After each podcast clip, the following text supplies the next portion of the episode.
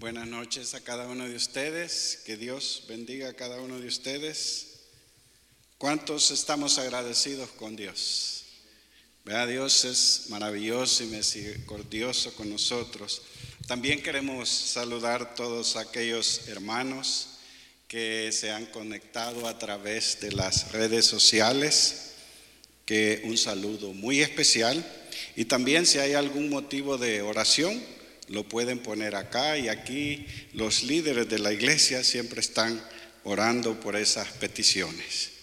Dios escucha las oraciones de cada uno de nosotros y Él va a ayudar a cada uno de ustedes. Feliz noche ahí donde están, si están conectados y que Dios me los bendiga a cada uno de ustedes.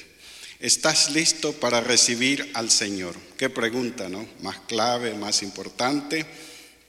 Este, hemos hablado mucho aquí en este lugar de la venida del Señor por muchos años, hemos estado hablando aquí, eh, por mucho tiempo, de lo importante que es esperar al Señor. Esa sería nuestra máxima, este, nuestro máximo logro, esperar a Jesús.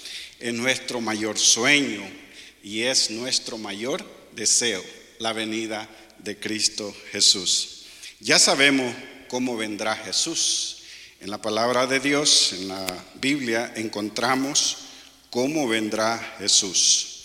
Dice, ah, vamos a analizar algunos versículos que nos hablan en la Biblia de cómo vendrá Jesús. Y en Lucas 21, si ustedes pueden buscar, vamos a abrir el eh, libro de Lucas, pero después vamos a ir a Mateo 24 y 25. Lucas 21, 27 dice, dice, entonces verán quién dice, al Hijo del Hombre que vendrá. Ahí está la palabra clave. La palabra de Dios nos está diciendo que Jesús vendrá. Entonces verán al Hijo del Hombre que vendrá. ¿En qué dice? En una nube, ¿con qué? Con poder y gran gloria uno de los versículos en donde la palabra de Dios nos está diciendo que Jesús vendrá. Entonces, a través de la Biblia nosotros sabemos que Jesús vendrá. Tesalonicenses 4, 16 al 17 dice también otra parte que encontramos nosotros en que nos dice que Jesús vendrá, porque el Señor mismo, con voz de mando, con voz de arcángel y con trompeta de Dios, dice, descenderá. ¿Qué es descenderá? Que vendrá. Descenderá del cielo y los muertos en Cristo resucitarán cuando? Primero. Luego nosotros los que vivimos, los que hayamos quedado, seremos, que dice, arrebatados juntamente con ellos en las nubes para recibir al Señor en el aire y así estaremos por siempre dice con el Señor. Palabra clave, estaremos ahí por siempre. Si nosotros hemos entregado nuestro corazón a Jesús y somos de ese grupo que vamos a resucitar primero, dice que el Señor nos llevará en las nubes de los cielos y estaremos con Él por siempre. Qué linda promesa. Sabemos que Jesús vendrá porque ahorita lo hemos encontrado en la palabra de Dios. La palabra de Dios nos dice que Jesús vendrá. ¿Por qué sabemos que Jesús vendrá? Porque está revelado. Esa es la palabra clave. Está revelado en las escrituras que Jesús vendrá. Lo que no sabemos es cuándo vendrá Jesús. Eso no lo saben ni los ángeles, dice. Nadie sabe. Porque si yo supiera que Jesús viene el próximo mes, ¿qué ustedes creen que haría yo? ¿Qué haría? Me preparara. Lastimosamente no sabemos. Jesús dejó algunas señales. En Mateo nosotros vamos a encontrar eso. Y no voy a tener el tiempo de leer 24 y 25 de Mateo. Se los dejo de tarea para que ustedes puedan leer todos estos dos capítulos. Eh, entonces vemos que el día que Jesús va a venir no está revelado, pero que Él viene, viene, porque la palabra de Dios lo dice. Y lo que no está revelado, mis queridos hermanos, serían puras especulaciones. Si alguien dice que dice se para aquí al frente a decir cuándo, viene el Señor, pues eso no lo sabe nadie, serían puras especulaciones. Eh, sin embargo, la Biblia sí me presenta el cómo yo debo estar como preparado para esperar, porque ya analizamos en la palabra de Dios que Jesús viene y cómo viene, lo único que quede claro es que no sabemos cuándo vendrá. ¿Cómo yo debo de estar preparado para el regreso de Jesús? Y es lo que queremos hablar hoy, cómo prepararme para esperar a Jesús. Hemos hablado de esto muchas veces, muchos pastores, muchos hermanos han predicado de esto. Pero hay algo clave que yo les quiero hablar hoy, que en verdad sí ya es necesario que nosotros tomemos esto en serio. ¿De qué me sirve yo estar este, esperando a alguien? Digamos, mi madre va a venir y sé el día que va a venir y yo no me preparo para recibirla.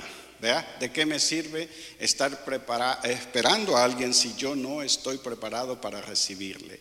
Mis queridos hermanos, hoy vamos a hablar de cómo prepararme para esperar al Señor, porque es un hecho que Él va a venir por cada uno de nosotros. Amén por eso.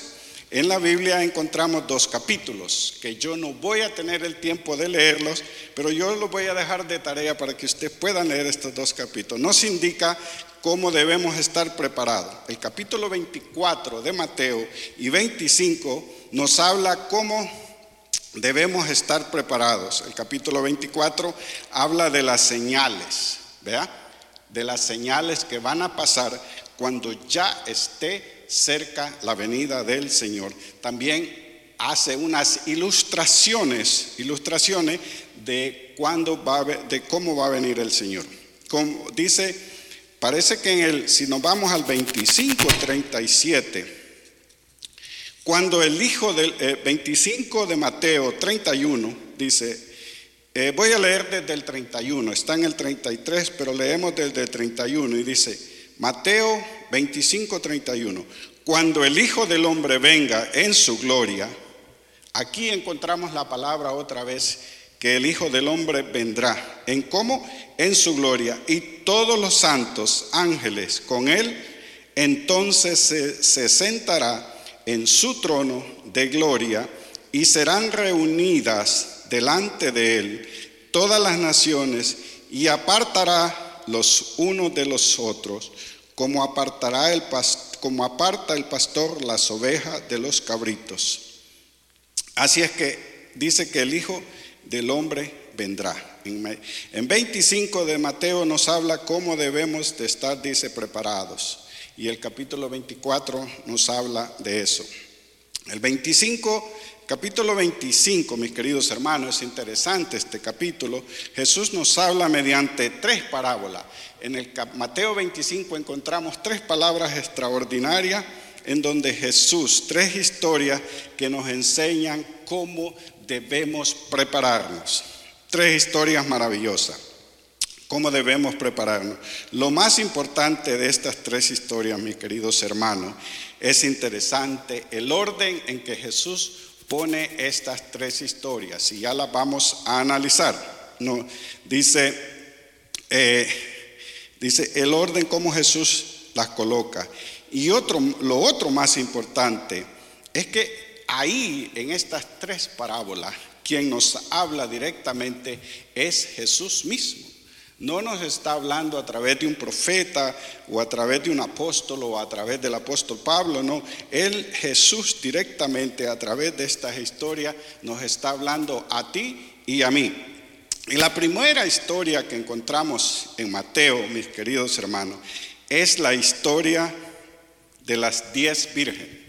Hemos escuchado y hay muchas personas que le dan diferentes es que esta parábola es tan rica en donde nosotros podemos aprender tantas cosas. Pero el enfoque que le queremos dar hoy es la primera parábola de las diez vírgenes. A través de las diez vírgenes, Jesús me enseña que mi, prepara, mi primera preparación tiene que ser como espiritual. ¿Sí? Entonces, vamos analizando. Dios nos está invitando y nos dice que Él viene, pero que hay que prepararnos. Y la primera que Él nos aconseja a través de las Santas Escrituras y a través de la historia de las diez vírgenes de esta parábola dice que nuestra preparación tiene que ser, primer lugar, espiritual. ¿Sale? De nada sirve que yo esté bien en todo, mis queridos hermanos. Que esté bien en todo, que haga todo bien, pero si, si, si estoy mal espiritualmente, de nada sirve. Dice que la parábola de, de las diez vírgenes es un énfasis espiritual. Pero de ahí viene otra parábola. Si ustedes analizan después de la parábola, viene la parábola de los talentos. Busquen ahí, enfóquense ahí en Mateo 20. ustedes ven ahí donde dice la Virgen, Mateo 25, dice parábola de las diez vírgenes. Enseguida dice la parábola de los talentos. ¿Sale? La parábola de los talentos. Aquí Jesús nos está hablando que yo tengo que hacer una preparación misionera, misional. Una preparación como misionera. ¿Qué significa una preparación misionera, mis queridos hermanos? El que dice que, el que ha sido, dice, mire esto tan lindo, dice, el que Aquí Jesús nos está hablando que yo tengo que hacer una preparación, dice, misionera. Que el que es conquistado por el amor de Dios entra en una misión. Cuando Jesús ha tocado tu corazón, entramos en una misión sublime nosotros, en una misión de amor hacia los demás porque sentimos el dolor de los demás, nos importan los demás, no somos egoístas, el egoísmo ha salido de nosotros, por eso entramos en una, en una misión sublime, dice, a proclamar el Evangelio, por eso dice que es una parábola de talentos. Para eso Dios te ha dado, dice, talentos, dones, para que a través de ellos puedas que testificar puedas testificar, que a través de estos talentos tú puedas dar a conocer que Jesús está volviendo y que hay que prepararse. ¿Sí? Hay una tercera preparación y la encontramos en el después de la parábola de los talentos en el capítulo 33. Voy a leerla un poquito y dice, y pondrá las ovejas a su derecha y los cabritos a su izquierda. Entonces el rey dirá a los de su derecha, venid benditos de mi Padre, heredar el reino preparado para vosotros desde la fundación del mundo, porque tuve hambre y qué dice, y me disteis de comer. Tuve sed y me disteis de beber. Fui forastero y me recogisteis y tuve desnudo y me cubristeis, enfermo y me visitasteis, en la cárcel y me visitasteis a mí. Entonces los justos le responderán, diciendo, Señor, ¿cuándo te vimos hambriento? Y tú sustentamos y te sustentamos, y sediento y te dimos de beber. Y cuando te, vimos forastero y te recogimos desnudo y te cubrimos, o cuando te vimos enfermo en la cárcel y vivimos y venimos a ti? Respondiendo el rey les dirá, de cierto, cierto os digo, que en cuanto lo hiciste a uno de estos, mis hermanos, más pequeño, a mí lo hiciste. ¿Qué queremos decir con esto?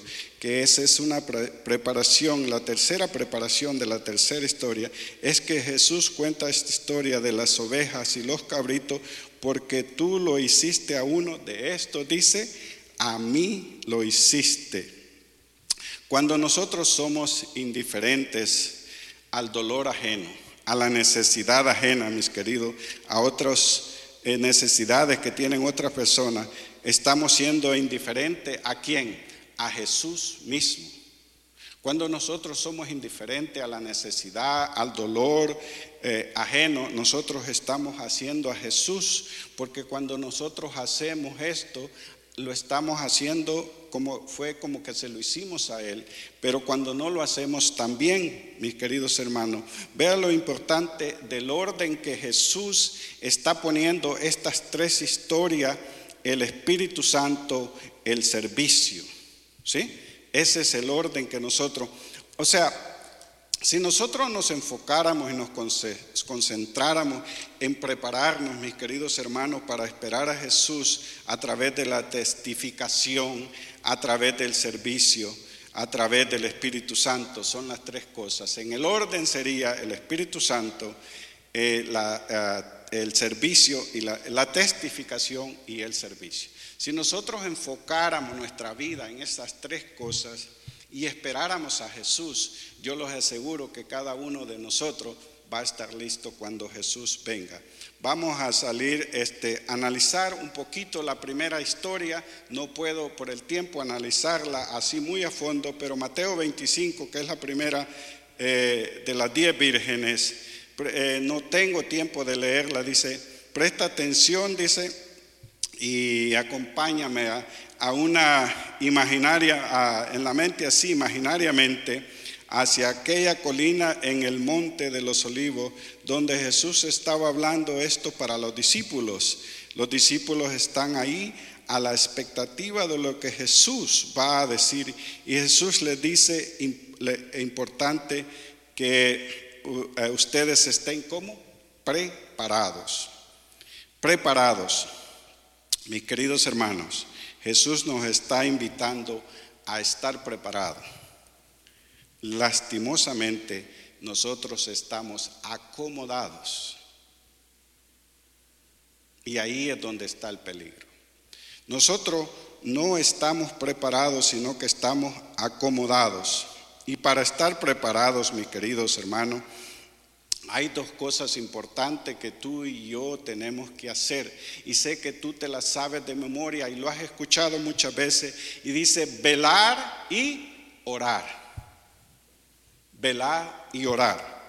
Eso es lo que la palabra de Dios me está diciendo, que Jesús viene pronto y que yo tengo que velar y orar porque Jesús está a las puertas, que no sabemos cuándo, pero que las señales cada día nos están indicando que Jesús viene pronto.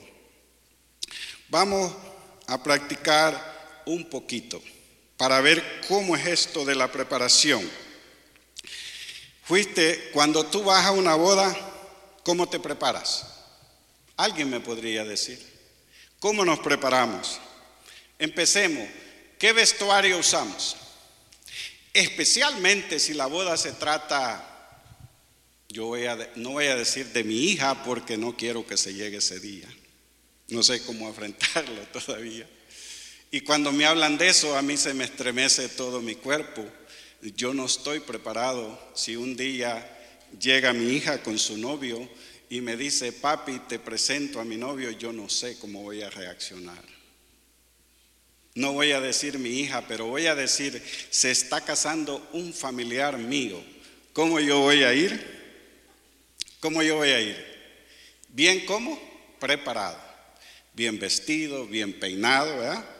Eh, de, eh, de una manera que dice especial, ¿verdad?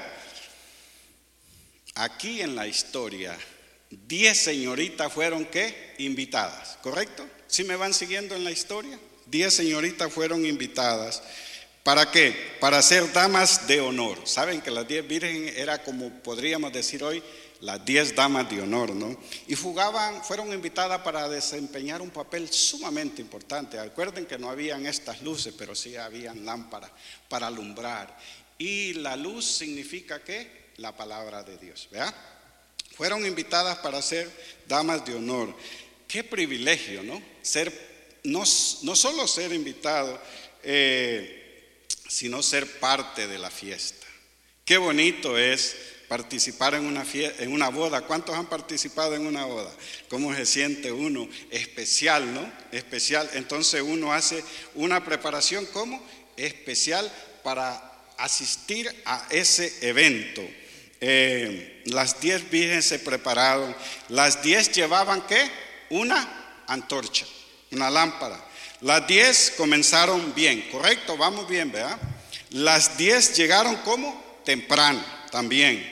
Las diez estaban perfumadas. Las diez estaban impecables. Eran unas doncellas, eran bellas, eran damas de honor.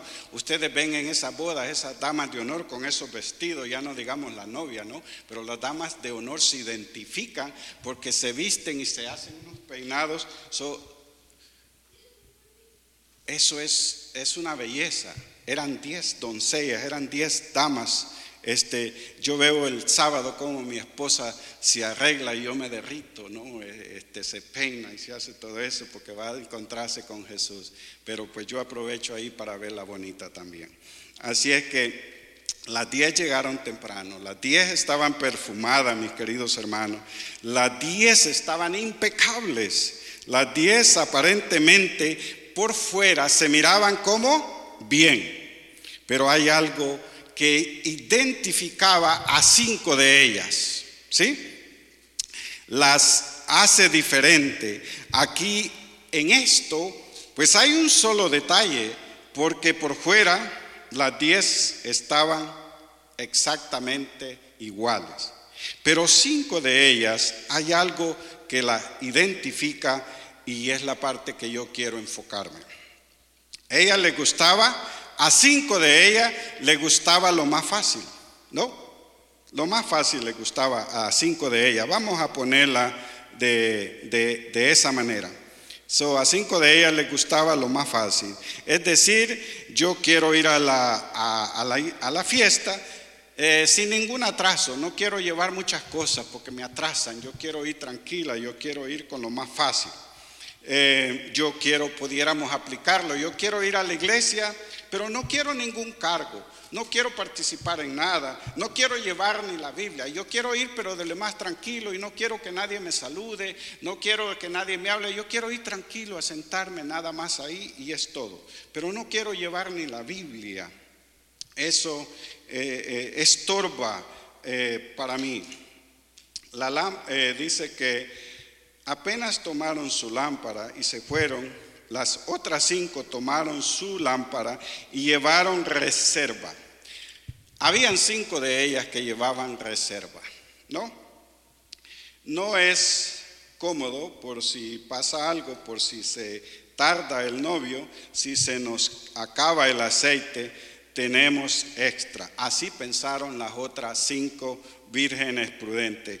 Este eh, tipo de preparación este, es la que yo quiero hablar, esa que hace la diferencia. Ese, esa milla extra que tenemos que correr, eso es lo que hace la diferencia. Mis queridos hermanos, otra de las cosas, las diez se durmieron, ¿sí?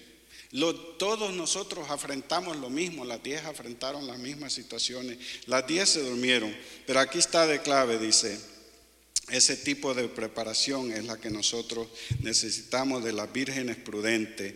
Eh, vendrán tiempos difíciles. Y si nosotros no tenemos ese aceite extra, si en nosotros no hay esa preparación especial de la que hoy estamos presentando aquí, quizás el novio pudiese decir, como dijo al final de la parábola, cuando ellas se fueron a comprar aceite y regresaron y tocaron, ¿qué pasó? ¿Qué dijo el novio? Que la puerta estaba como cerrada. Por eso es que es importante, mis queridos hermanos, que nosotros nos preparemos para que no encontremos esa puerta cerrada. Esta parábola fue escrita hace mucho tiempo, pero esta parábola trae un mensaje para ti y para mí hoy en día, en los últimos días, a que nosotros nos preparemos espiritualmente. Recuerden que el aceite en la Biblia significa que el Espíritu Santo. ¿Estamos de acuerdo ahí? Él espera que todos nos vemos en la, en la espera, mis queridos hermanos, en la espera. Aquí en la iglesia todos nos vemos iguales por fuera. Todos venimos de lo más lindo, muy vestidos, muy bonitos y nos vemos todos iguales. Lo que hace invisible, mis queridos hermanos, lo que hace invisible a cada uno de, los cristianos, ¿quieren que les diga qué es lo que hace a esta persona especial? que cada mañana, que cada mañana, que lo primero que hace es buscar la presencia del Espíritu Santo a través de la oración. Yo pregunto, ¿cómo será un cristiano sin oración? Yo pregunto, ¿cómo será un cristiano sin estudiar la Biblia? Yo pregunto, ¿cómo será un cristiano que no hable de todas las bendiciones que Jesús hace en su vida? Yo pregunto, ¿cómo será un cristiano que no tenga misericordia por alguien que necesita, por el ser humano, por mi hermano que, necesita y yo pase por desapercibido y yo no haga nada al respecto, que no haya ese amor y esa misericordia? Yo me pregunto, ¿cómo sería un cristiano? ¿Podríamos llamarle cristiano? Sí, podemos llamarle cristiano, pero no alguien que tiene a Dios en su corazón. ¿Sí? De acuerdo. Hay una gran diferencia. Cuando tú tienes a Dios en tu corazón, cuando yo tengo a Dios en, mi corazón, los hechos van a hablar. Mi vida va a hablar, mi testimonio va a hablar. En la espera, mis queridos hermanos, en la iglesia todos nos vemos iguales, pero eso es lo que hace invisible al ser humano, al cristiano. Esa presencia de Cristo Jesús cada día en la vida de ellos eh, esa búsqueda del Espíritu Santo eh, en la vida de cada uno de nosotros. ¿Cómo trabaja el Espíritu Santo, hermanos? Miren, el Espíritu Santo primero trabaja de afuera hacia adentro.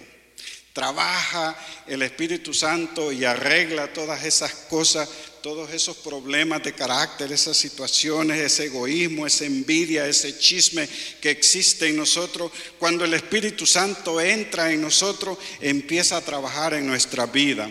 Y luego cuando transforma nuestro ser, porque recibimos esa presencia diario, el Espíritu Santo empieza a trabajar de adentro hacia afuera y es cuando yo hago lo que Dios me manda hacer.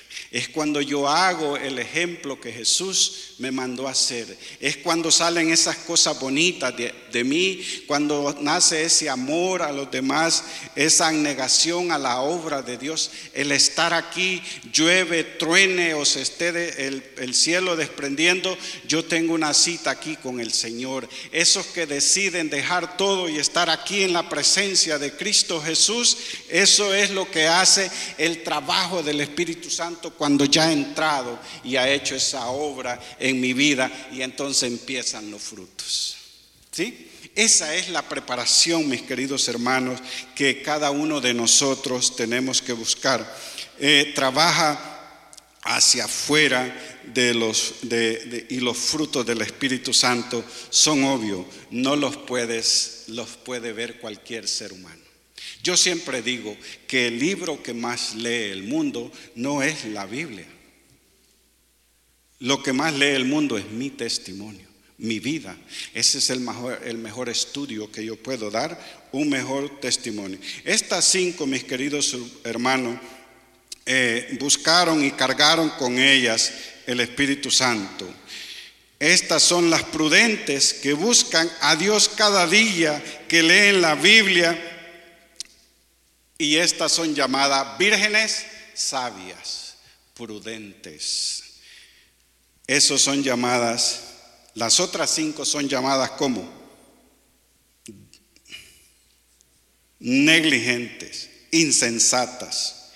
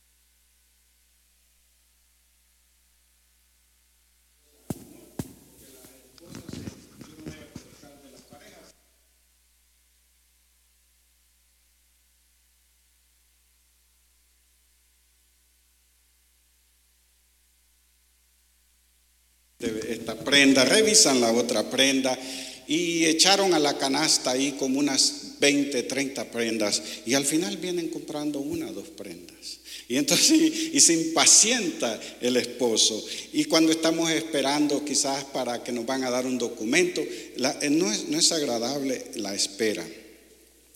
Pero mis queridos hermanos, si nosotros como cristianos estamos enfocados en estas tres cosas, esperando a Cristo Jesús, yo les garantizo que lo mínimo que nosotros vamos a pensar es en el tiempo, es en la espera.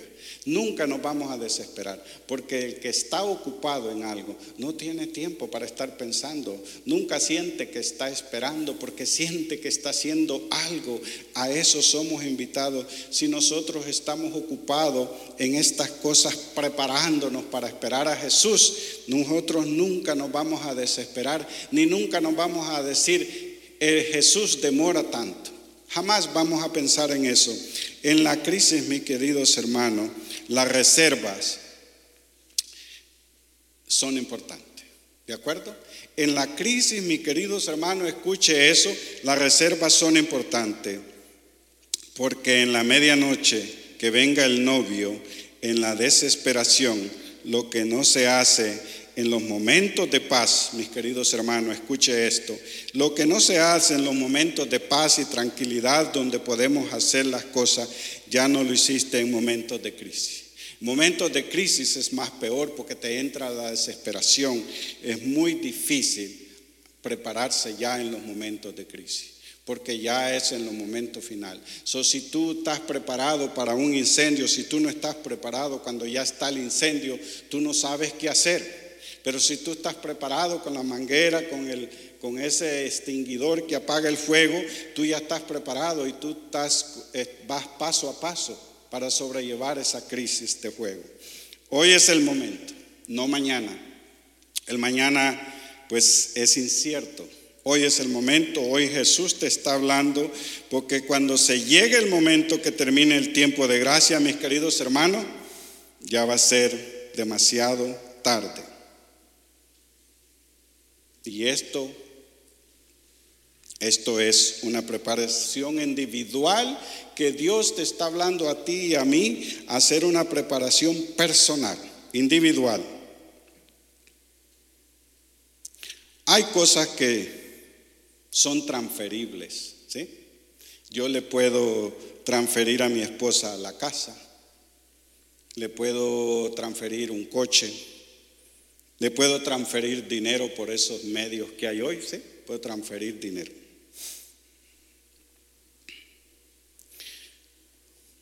Tu devoción, tu fidelidad a Dios no es transferible. ¿Escucharon eso? Tu devoción, tu fidelidad a Dios no es transferible. Esa es personal. Por eso es que se habla de una preparación personal. Porque mi esposa puede ser bien cristiana, una mujer de oración y convicción y fe, pero lastimosamente yo lo único que puedo recibir es ese testimonio de ella que me puede motivar. Pero si no hay una preparación individual, personal, ella no me puede transferir eso a mí.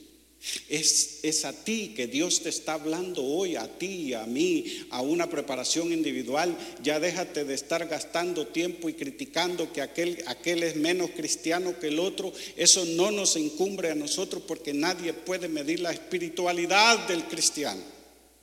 Eso, el corazón tuyo y el mío, solo lo conoce Cristo Jesús. Pero hoy Él te está invitando a una preparación espiritual a través de estas palabras, a través del Espíritu Santo, a través del servicio y a través de la testificación. Será difícil esto. No es, no es, es difícil si lo queremos hacer nosotros mismos. Es posible con Cristo Jesús. Somos complicados, ¿no, hermano? La ponemos bien difícil y Dios nos las pone bien fácil. Yo no estoy diciendo que la vida cristiana es fácil, no es fácil, es difícil. Hoy es el momento, mis queridos hermanos. Hoy es el momento para ti, para mí, para hacer esos cambios. Otra de las cosas que no son transferibles, mis queridos hermanos, es la comunión y la fe. Primero hablamos de tu devoción y fidelidad a Dios, no es transferible. La comunión y la fe tampoco es transferible.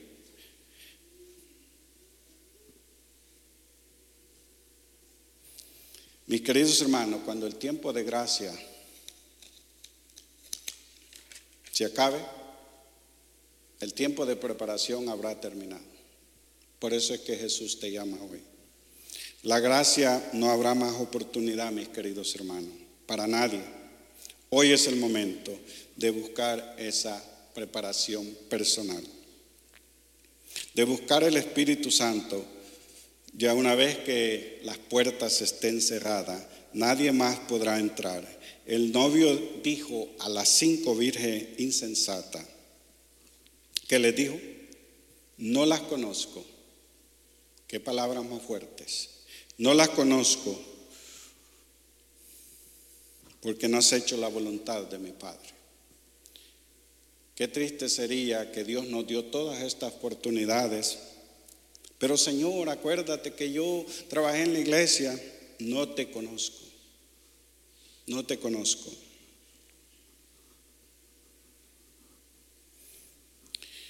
Ya no podemos vivir de apariencia, mis queridos hermanos. Se nos acabó ese tiempo, creo. Ya no podemos aparentar viviendo una vida que no vivimos. Ya la apariencia se acabó. Ya no podemos aparentar ser cristiano y no, y no serlo a través de esta preparación. No podemos aparentar vivir y, como cristiano, pero en esencia estar lejos de Cristo Jesús.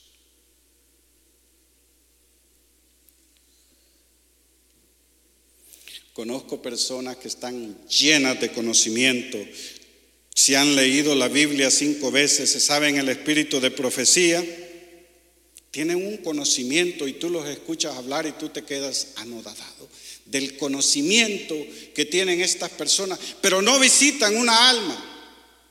Los matrimonios de la iglesia se están desbaratando, los jóvenes se están yendo de la iglesia, los niños en problemas, los hogares se están destruyendo, pero no visitan una alma. Puro conocimiento, pura apariencia, pero nada de esencia. La esencia es importante. Dios fue sabio y dijo que el trabajo iba a ser terminado por los laicos. Nosotros tenemos un reto muy grande, mis queridos hermanos. Conozco personas llenas de ritos, de ceremonia, pero vacíos del Espíritu Santo. Que queremos que todo se cumpla al pie de la letra y que andemos ahí, que no haya ni un ruidito, pero vacíos del Espíritu Santo. No damos un abrazo a aquella persona que entró ahí. Vacíos del Espíritu Santo. El Espíritu Santo es el único, mis queridos hermanos, que va a hacer la diferencia en ti y en mí. Es el único a través del Espíritu Santo que va a hacer ah, el cambio, la diferencia. Por eso la súplica de Pablo, y vamos a ir al libro de Romanos, como Pablo suplica en el libro de Romanos en el capítulo 13, 11 y 12. Si alguien me lo lee, si alguien me Dice ahí, mis queridos hermanos, una vez más, tú estás preparándote o estás acomodado. ¿Qué dice en Primera de Romanos? Yo lo tengo aquí si, si ustedes no lo encontraron. Sí, hermana, por favor. Primera de, no digo, en Romanos está. Romanos 13, 11 y el 12.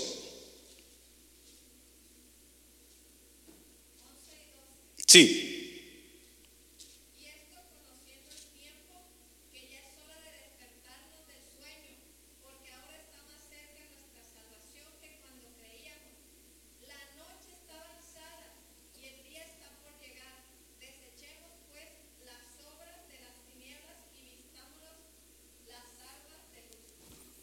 Yo quisiera que nosotros leyéramos este versículo todos los días. Gracias, hermana. ¿Qué dice? Que despertemos de qué dijo, hermana? Estoy sordito, explíqueme otra vez. Dijo que despertemos de que un qué? De un sueño espiritual, no sueño de cansancio, sino de un sueño espiritual. Estamos acomodados, estamos llenados de una vida tan liviana, tan ligera, dejando que todo a última hora, a última hora, y esa es mi vida, la tuya y la de muchos cristianos, las cosas no van a mejorar. Este mundo no va a estar mejor, va a ir cada día más que peor. Y si nosotros estamos, no estamos preparados, ¿cómo vamos a enfrentar eso? ¿Quieres establecer una vida con Jesús diaria, mi querido hermano? ¿Quisieras tú establecer, los hermanos que están escuchando, quisieran ustedes establecer una vida con Jesús?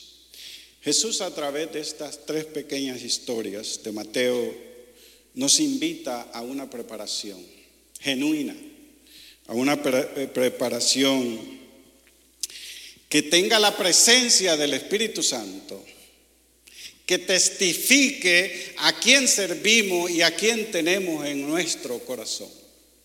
Que las personas puedan ver a Jesús en tu vida, en tus actos, en tu hecho. Dios ha hablado a ti a tu vida y a tu corazón. Esta iglesia no está lleno, pero con uno de nosotros que hagamos la diferencia.